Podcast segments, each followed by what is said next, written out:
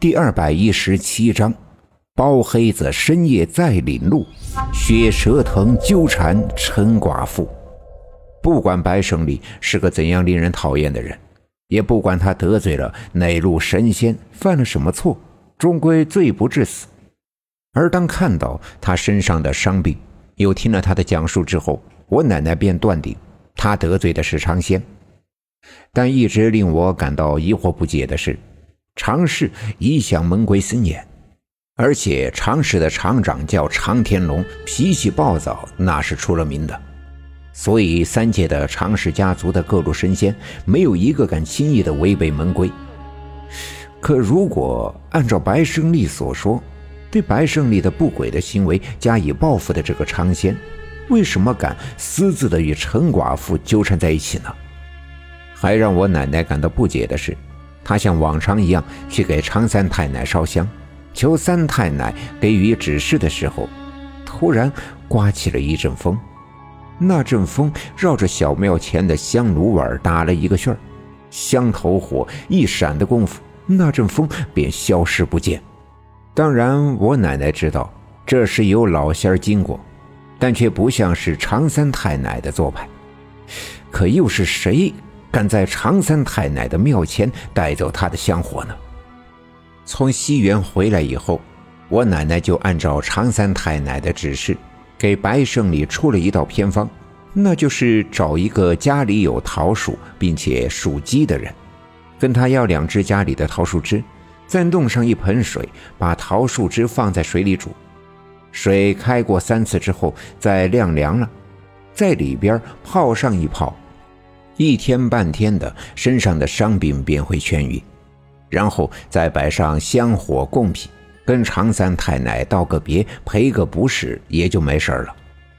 白胜利千恩万谢，趁着离半夜十二点还有一会儿的功夫，便赶紧离开我们家，按照我奶奶的吩咐去置办偏方。当然，白胜利十分的着急，因为他知道到了十二点，他身上便会再次的疼痛难养。一想起来这几天遭受的罪，他便心有余悸。我奶奶不计前嫌，给他出了个偏方，他恨不得一分钟都不耽误，赶紧把身上的伤病治好。但当白胜利走出我们院子的时候，我奶奶再一次感觉到十分的不解。白胜利身上的水泡因火而起，桃木枝煮水驱邪去火，这当然没有问题。可既然是得罪了长仙，长仙性凉，怎么会引起火性的病呢？血是冷血动物，蛇仙自然是喜凉不喜火，这到底是怎么回事呢？这些问题一时间想不明白，折腾的这一阵子，时间早已经到了深夜。这几天我一直睡在奶奶的屋子里，所以在奶奶铺好了被子之后，就脱了衣服钻进了被窝。做晚饭的时候，灶堂里添了几根干燥的槐树木枝。槐木这东西最大的好处就是轻易不能引燃，但一旦燃烧起来，火势虽不旺，却能一直烧很久。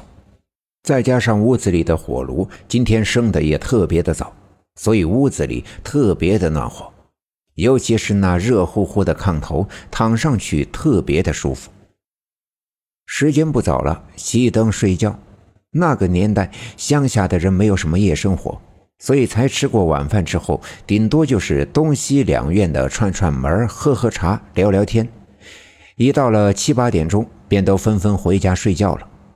今晚白胜利来我家折腾了一会儿，现在已经是晚上十一点，所以熄灯之后，大家伙很快就进入了梦乡。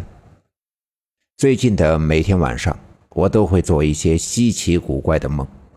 那梦里都是一些从未见过却是似曾相识的场景。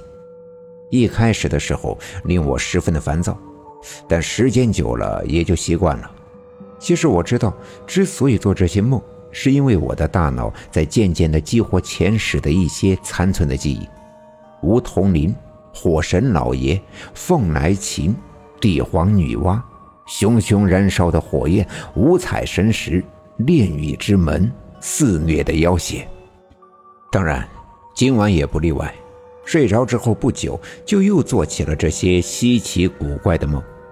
我正沉浸在梦里不能自拔，突然听见大门外传来几声狗叫，那声音不大，但我能听出那是包黑子的声音。我一惊，包黑子带我去了东山脚下那个荒院子里，让我亲眼看到了三皇子死时候的场景。可到现在，我都没想明白，这三皇子的死与老严又有什么样的关系？与这四方煞的封印又有什么关系？